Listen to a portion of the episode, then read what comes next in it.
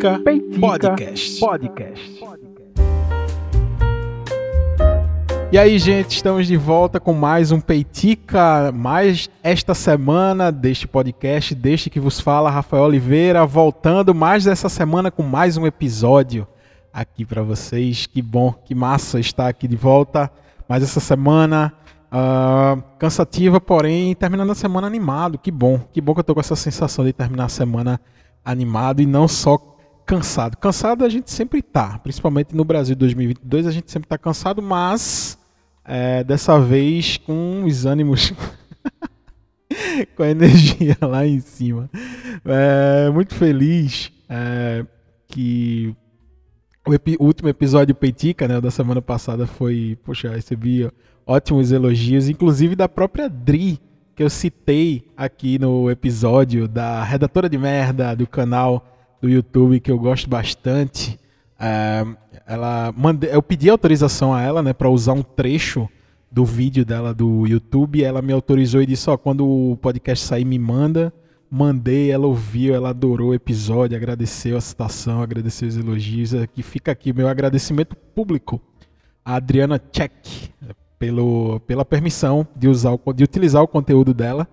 E, e, mais uma vez eu tô aqui indicando o canal Redatora de Merda lá no YouTube. Tem alto, altas dicas de filme, de livro.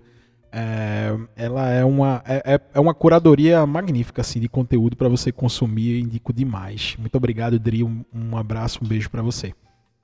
É, e aproveitando a, a, abertura do Peitica, como eu sempre falo, arroba Peitica Podcast no Instagram e no Twitter. Segue lá para você ficar ligado toda vez que tiver um, um lançamento, né, de um episódio novo e sempre marca lá a notificação e tal, indica pra galera, pede para seguir o perfil, porque aí fortalece, né? Quanto mais seguidores, a gente tem um fortalecimento lá da distribuição do conteúdo do podcast nas plataformas. Ah, o, o, meu pessoal, né, arroba Rafa com PHA, né, R-A-P-H-A com PHA, Rafa com PHA, tudo junto, né? É só seguir aí, só procurar e seguir um recado que eu, que toda vez, eu sempre esqueço de dar, classifica o Peitica no Spotify, por favor, te peço de verdade, uh, porque quanto melhor avaliado o podcast é, mais a plataforma distribui. E eu vejo aqui pela, pela minha dashboard de acompanhamento do, do Peitica, né, que são os indicadores, os números do podcast, ele me diz por onde os meus ouvintes estão mais ouvindo o Peitica. E eu percebo que a, o Spotify é a plataforma a principal plataforma né, de audiência do Peitica. E se você neste momento estiver ouvindo, não precisa nem parar o episódio, é só abrir a página do, do podcast, né, lá o, o perfil do podcast, dentro do Spotify mesmo, o perfil principal e não apenas do episódio, e classifica lá com quantas estrelas você achar que a gente merece. Se marcar com cinco estrelas, é, vai ser muito bom, porque uh, o, o, Spotify, uh, baseado nessas, nessas classificações, ele libera, ele indica né, mais vezes o Peitica para outras pessoas conhecerem. Isso é muito bom para gente que produz conteúdo, tá? Te agradeço mesmo. Um abraço para o grupo secreto do Peitica. Um beijo para vocês. E já entrando no clima de hoje, ah, velho, eu, eu, eu sempre digo, né, eu já disse em outros episódios, inclusive, que é, eu tenho uma relação muito íntima com a música tem uma relação muito próxima, inclusive. Ah, muito bom. É, eu lembrei agora, nem estava na pauta aqui anotado. Eu, eu anotei algumas coisinhas para falar na pauta. É, depois de dois anos e meio, velho. É, um pouco mais de dois anos e meio, quase três anos, sem tocar, sem fazer show. É, finalmente a espera acabou e voltei ao palco. Voltamos ao palco com um projeto junto com alguns amigos, com o Lucas, com o Matheus e com o Siqueira. É, a gente voltou com um projeto que se chama Deep Trick, que a gente tá, tem a ideia de fazer algumas músicas, mas enquanto a gente está preparando um repertório próprio, a gente foi convidado para um festival tradicional aqui da cidade, do interior de Pernambuco. um festival que o público é mais de metal, é rock metal, né? Mas aí os organizadores do evento nos, chamaram para a gente fazer um set list lá de classic rock, mas não é um, o classic rock um pouco mais voltado para o classic metal, assim, tipo Ozzy, Black Sabbath, Dio, Deep Purple. Então a gente fez um repertório massa e fizemos, fizemos a, a a estreia, o debut, debut do projeto. Foi muito bom. Foi sábado passado. É, e foi muito, muito, muito massa mesmo voltar a tocar, velho. Eu não, eu não, eu já tinha, de verdade, eu já tinha esquecido mais ou menos como era a sensação de estar de volta, de estar no palco. E quando eu tava lá tocando, eu lembrei o porquê que eu gosto tanto disso, né? Porque é muito bom tocar. É muito bom você sentir a galera é, dando feedback ali na, na hora, tocando. Quando toca uma música que a galera gosta, daquele levante. É, final do show, quando a galera vem pra junto, pô, foi massa, que, que bom que vocês tocaram e tal. Como foi um festival, tinham outras bandas lá, o pessoal das outras bandas também falando com a gente, enfim foi muito bom retornar aos palcos. Foi uma experiência. Esse retorno foi uma experiência, inclusive, inclusive emocionante. É, depois, depois não, né? Nessa parte mais branda da pandemia que a gente está vivendo aí, e já existe essa possibilidade de juntar mais pessoas e a gente está aí com esse projeto novo. Já tem outro, outros, outras coisas aí engatilhadas para a gente voltar para o palco também. É, um abraço para os meus amigos de banda, mas mantendo dentro do tema tá, do Peitica de hoje, uh, fala sobre. É um prazer, eu sou, eu sou praticamente viciado em falar de música, eu sou viciado em música.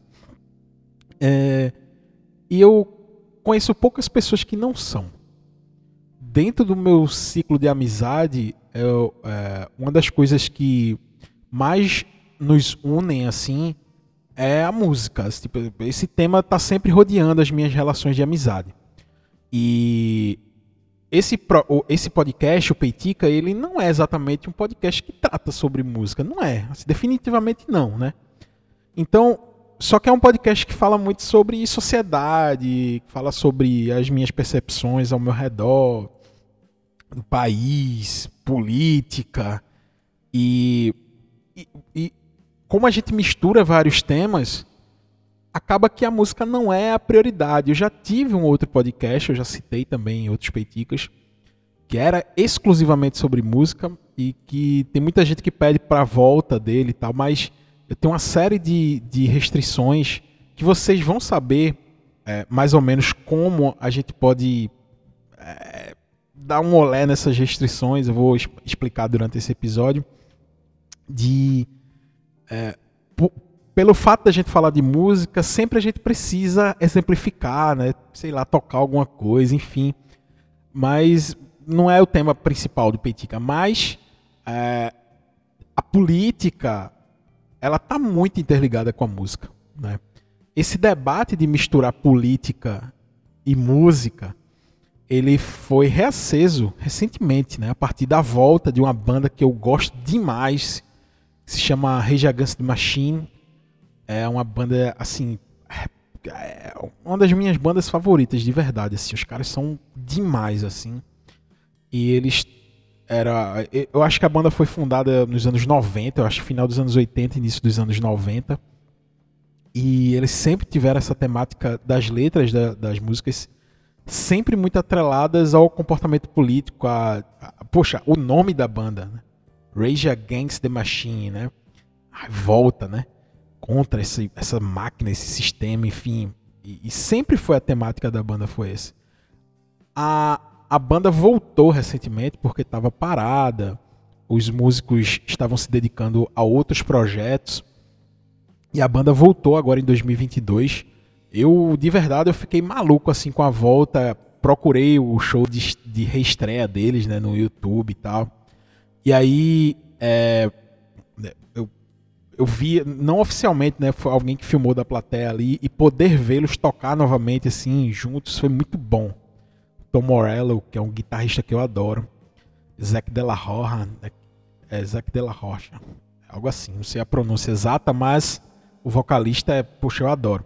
E aí, eu achei engraçado que o Twitter, quando começou a comentar a volta né, do Against the Machine, os roqueiros reaçam, né? Que tá na moda, tá muito na moda hoje em dia ser roqueiro reaço, assim, tipo, ah, eu gosto de rock, mas contanto que não critique o meu presidente. Ah, eu gosto de rock, mas contanto que não fale de política, porque esse negócio de misturar rock e política não é, sabe? Então, é, e eu fico impressionado com esses pseudo-fãs do Rage Against the Machine que descobriram só em 2022 que basicamente quase todas as letras do Rage Against the Machine faz uma menção à política e muitas vezes de maneira é, bem, bem assim é, dura, né? Porque eles têm críticas sociais bastante importantes. E eles são vozes. O Tom Morello é uma voz ativa na política. É, eu me lembro da eleição de 2018 aqui no Brasil. Tanto o Tom Morello quanto o Roger Waters, né, ex-membro do Pink Floyd, eles foram artistas que é, tem, influenciaram diretamente, né, falaram com seus fãs brasileiros. Eles tomaram partido também nas eleições dos Estados Unidos e tal, e são figuras importantíssimas, né, são agentes importantíssimos tanto da música quanto da política internacional, tá? E outra coisa também que me motivou a, a, a gravar, a, a, fazer esse episódio do Peitica, é que é, eu tive uma conversa recente com um amigo sobre isso. Não, pô, não, ele estava me dizendo que eu não queria estar num show e de repente foi por conta da cena do show de, um, de Nando Reis. É, agora, agora há pouco, né? Que ele é, o Nando Reis, ele, ele, no final do show, ele fez um L, né, de Lula e tal. E aí ele veio me questionar isso, poxa, eu não queria estar no show, independente de que, de que figura política ele apoie e tal, mas eu não gostaria de ter nenhuma manifestação política no show. E eu fui explicar para ele justamente mais ou menos o tema desse episódio que me deu esse gatilho. Essa conversa não foi essa semana, já faz um certo tempo, mas eu deixei anotado aqui nas minhas sugestões de pauta que eu poderia falar sobre isso e eu acho que o momento é oportuno. Falta, faltam pouquíssimos dias para se iniciar a campanha política oficialmente, né? O horário eleitoral e tal, os candidatos vão poder pedir voto e tal. Então eu acho que é um bom momento para a gente é, discutir sobre isso, porque artistas, cada vez mais os artistas estão se posicionando e eles estão cumprindo um chamado dos próprios fãs e, e, e artista tem que se posicionar, é bom que se posicione para deixar muito clara a sua posição, porque é importante, né? Eles são vozes ativas dentro da sociedade e acima da sociedade e acima de tudo são cidadãos, né? Eles têm esse direito de se manifestar. E foi, era exatamente sobre isso que a gente estava conversando e tal. E eu disse a ele, ó, você está confundindo as coisas. É, a política sempre fez parte da música. Você pode não estar satisfeito com a política em relação às eleições, mas as eleições é só uma parte pequena do todo, do geral que é a política. E, por exemplo, eu fui citar exemplo. Quando você vê um, alguém defendendo uma causa animal, por exemplo, em algum show, tem, tem alguns artistas que são vegetarianos, que defendem é, a, a, questão dos animais e tal. E aí, é, você acha que isso é legal? Ele, sim, eu acho que isso é legal. Eu fiz, e por que tu acha que isso não é política? Sabe? Aí ele, é, é verdade, é verdade, isso é política também. Ó, e lá atrás, lá no passado, quando artistas se depararam, eu vou citar dois exemplos aqui no Peitica de hoje, clássicos, é, que se manifestaram contra guerra, contra invasões a outros territórios, a outros países por parte dos Estados Unidos e tal, e artistas se manifestaram contra isso. O que é que você acha? Ele disse, não, eu acho justo, né? Porque ninguém gosta de guerra e tal. Disse, tem alguns artistas, inclusive, se posicionando por conta da invasão da Rússia à Ucrânia. Já tem artista que fez música, inclusive. O que é que tu acha disso? Não, acho massa, acho bom. Porque é uma coisa importante. Eu falei, pois é, mas e quem disse que isso também não é política? Aí, no meio da conversa, a gente conseguiu chegar num acordo ali que é realmente não tem como desassociar música à política.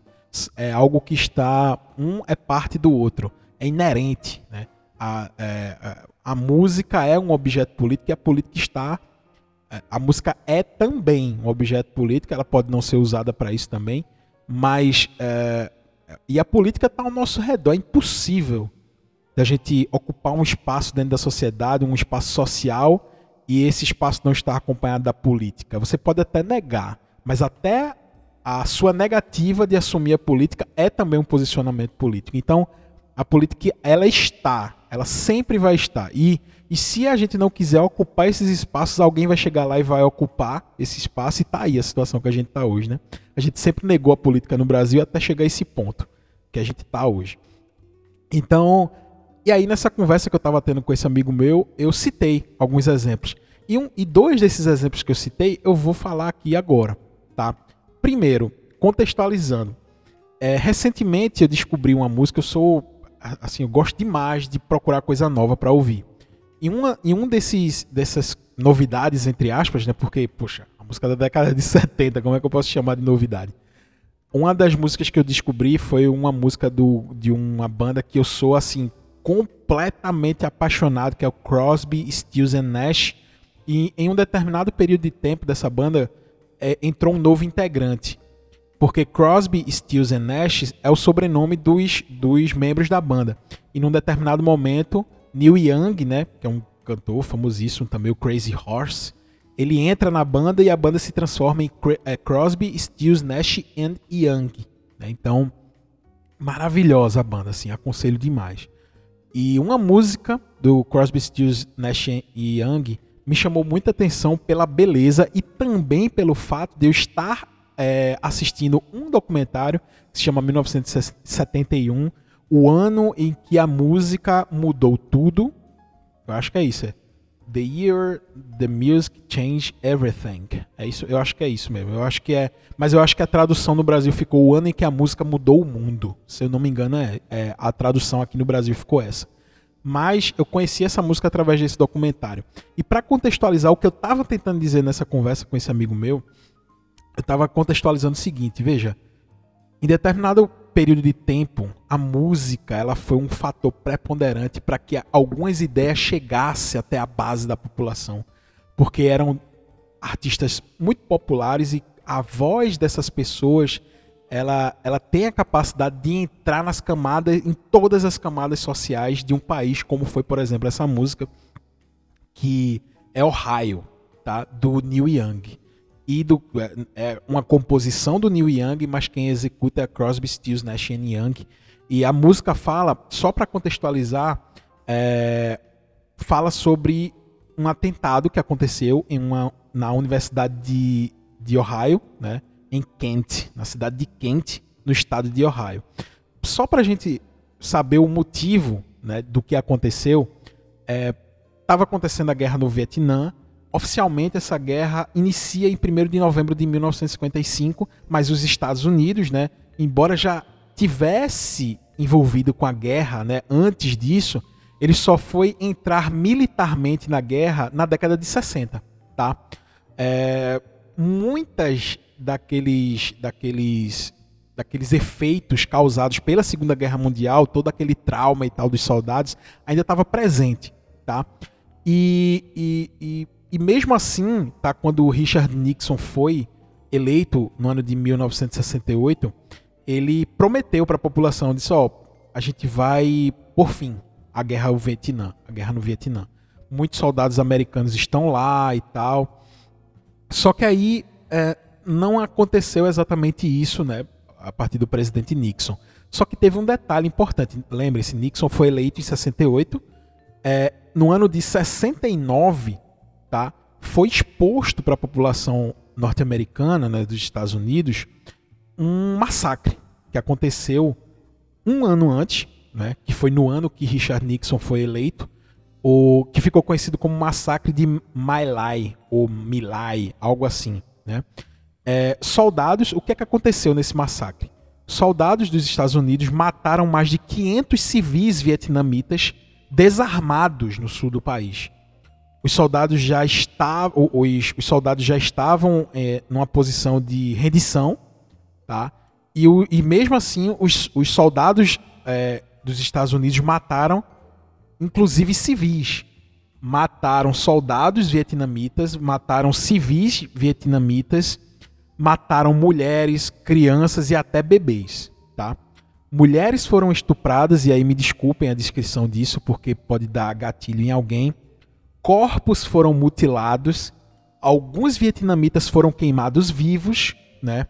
E quando o massacre lá em My Lai, ou Milai, não sei exatamente a pronúncia, eu esqueci de pesquisar a pronúncia. Quando esse massacre ele foi divulgado na imprensa dos Estados Unidos, já com Nixon no poder, aí é que se acende um pavio muito forte né, é, da população norte-americana pelo fim da guerra do Vietnã, pelo fim do envolvimento, inclusive, dos Estados Unidos na guerra. E aí esses protestos é, contra a guerra no Vietnã eles se intensificam.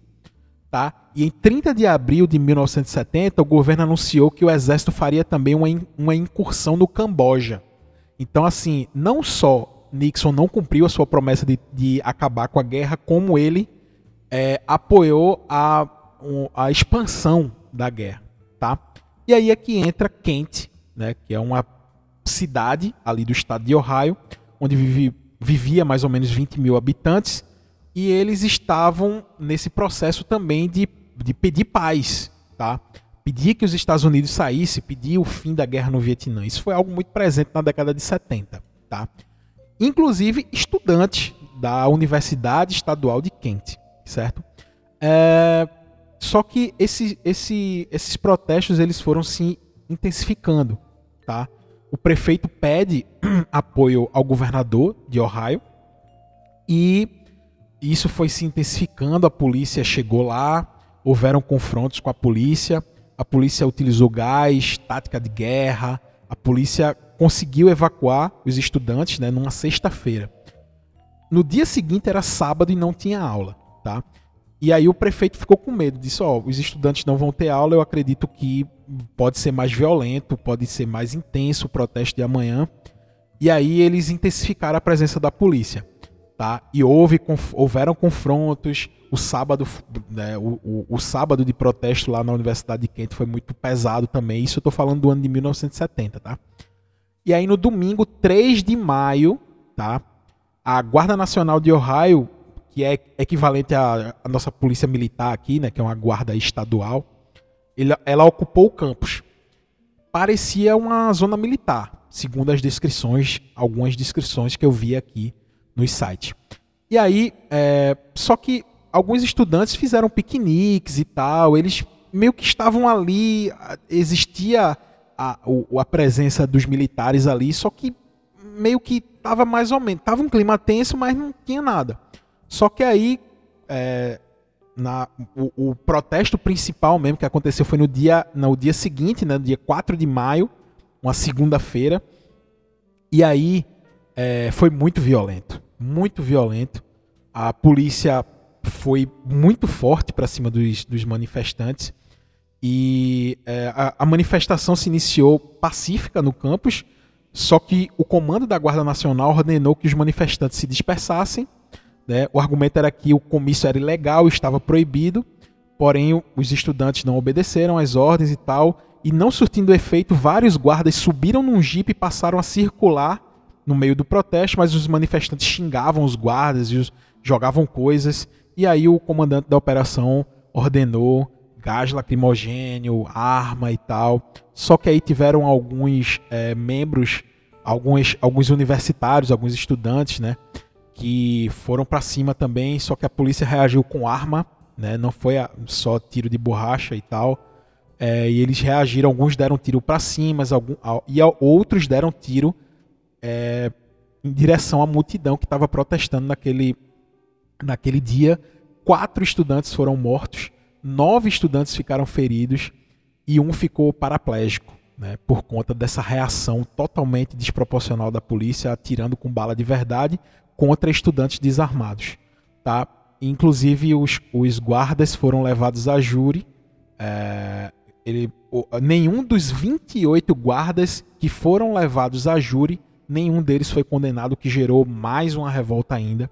E aí Neil Young é, compôs uma obra belíssima sobre esse massacre na Universidade de Kent, em Ohio, e eu vou utilizar um recurso aqui para vocês conhecerem a música. Depois vocês procuram a música original. Mas eu achei um cover no YouTube só para poder tocar aqui sem ter nenhum problema com direito autoral. Vejam que obra-prima.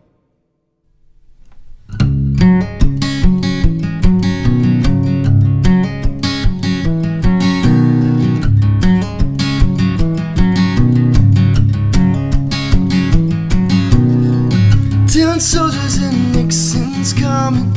We're finally on our own. This summer I hear the drumming for dead in Ohio. Gotta get down to it. Soldiers are cutting us down.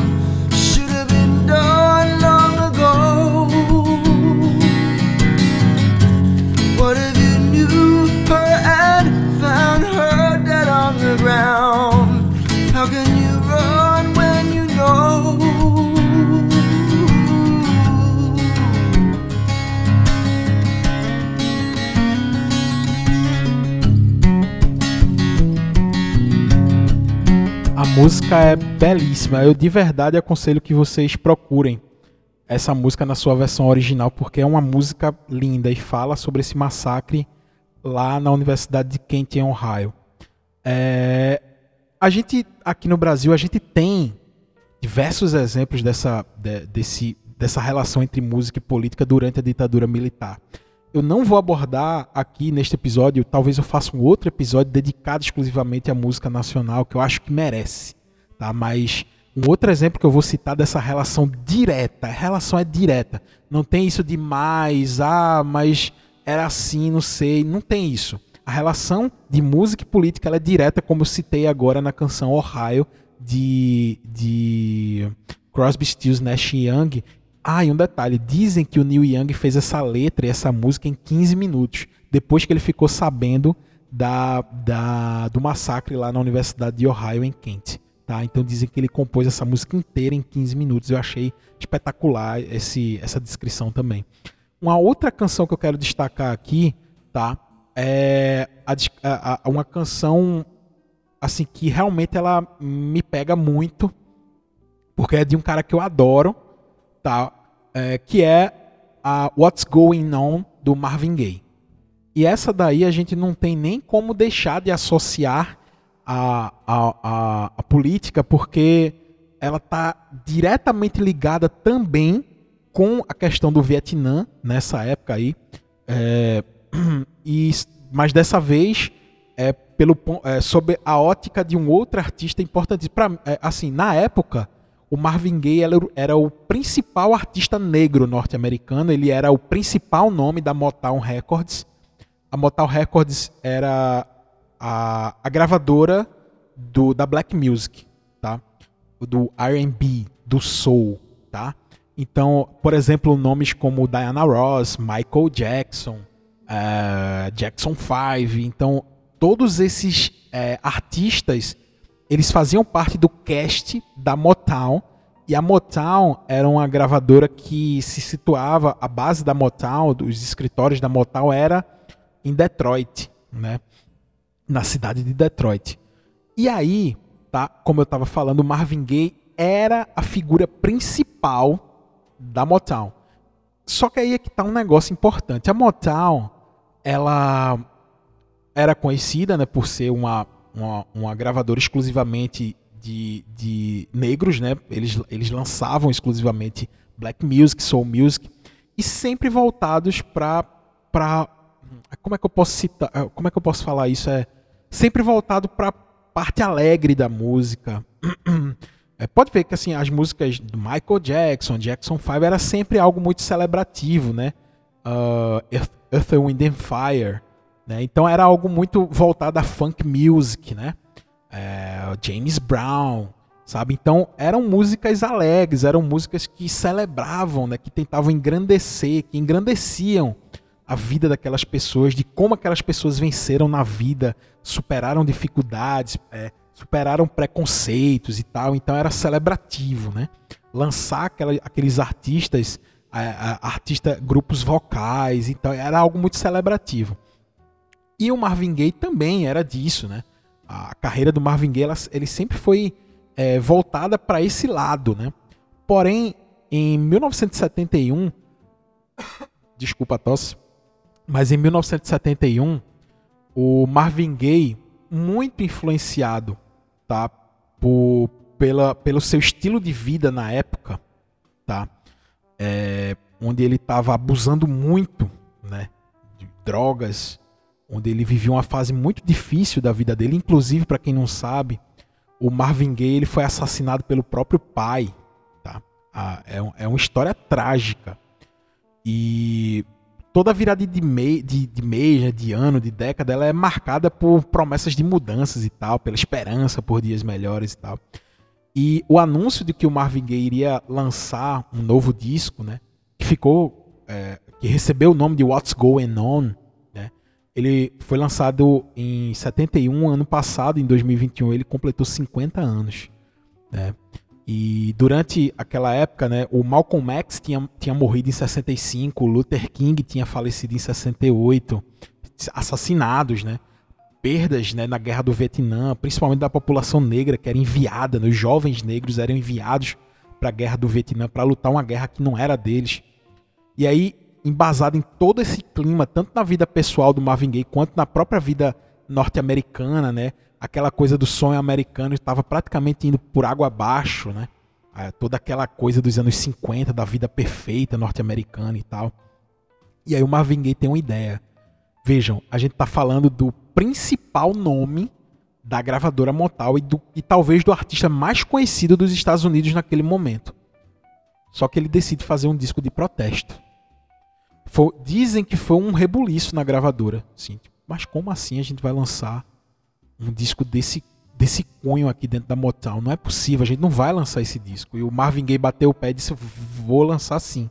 Porque eu sou o principal artista dessa jossa aqui. Eu, eu sou o cara que mais vende disco, sou eu que sustento essa gravadora e eu vou lançar esse disco do jeito que eu quero. E o disco ele foi motivado por uma canção composta por um cara que se chama Obi Benson, que ele fazia parte de um grupo que se chamava Four Tops, e a canção foi inspirada por um episódio de violência policial também. Na ocasião, o Obi Benson, ele visitou, ele, ele viu a polícia atacando alguns jovens. É? É, no livro, né, na biografia do Marvin Gaye, que se chama Mar é, What's Going On, Marvin Gaye and the Last Days of the Motown Sound, é, o Obi Benson ele relembra, ele diz o seguinte, tem um trechinho no livro aqui, eu tô lendo essa, essa citação do site Tenho Mais Discos Que Amigos. Ele diz o seguinte, a polícia estava batendo neles, mas eles não estavam incomodando ninguém. Eu vi isso e comecei a me perguntar, que porra está acontecendo? O que está acontecendo aqui? Uma questão leva, leva a outra por que estão mandando crianças para longe das suas famílias? Isso ele fazendo uma, uma relação ao Vietnã. Por que estão colocando suas próprias crianças nas ruas aqui?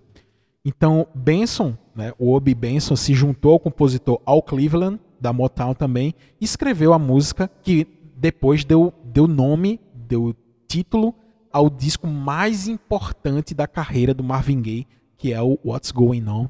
E eu vou aproveitar para finalizar o Peitica tocando essa música que para mim, é, inclusive esse disco, What's Going On, ele já foi considerado o disco mais importante da história da música pela revista Rolling Stone. Então eu te aconselho de verdade que você procure esse disco. E para finalizar o Peitica, eu quero finalizar com essa música, mais uma vez reforçando, eu não vou tocar a versão original dessa música porque pode dar direitos autorais, mas eu vou soltar uma versão linda que eu achei no YouTube é, de um tributo ao Donny Hathaway, uh, tocado por, Jacob Luttrell é, no teclado e na voz. Então eu vou tocar essa versão e eu espero que vocês tenham gostado do Petica de hoje, onde eu fiz uma das coisas que eu mais gosto, que é falar sobre música. E a gente vai terminar o Petica de hoje ouvindo What's Going On, do Marvin Gaye, na voz do Jacob Luttrell.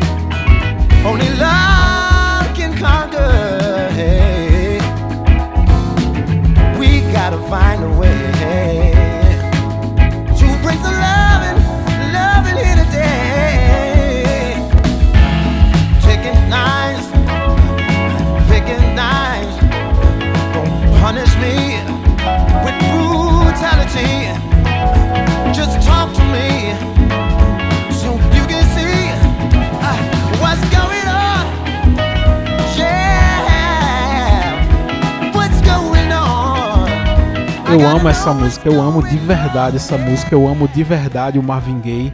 Eu espero que vocês tenham gostado do Peitica de hoje. Fica aqui o meu abraço para vocês. Fica aqui o meu agradecimento por vocês terem ouvido o Peitica até aqui. Se você gostou, compartilhe esse episódio com alguém. É, te agradeço de coração por estar aqui comigo todas as semanas. Um grande abraço e até o próximo Peitica na semana que vem. Valeu!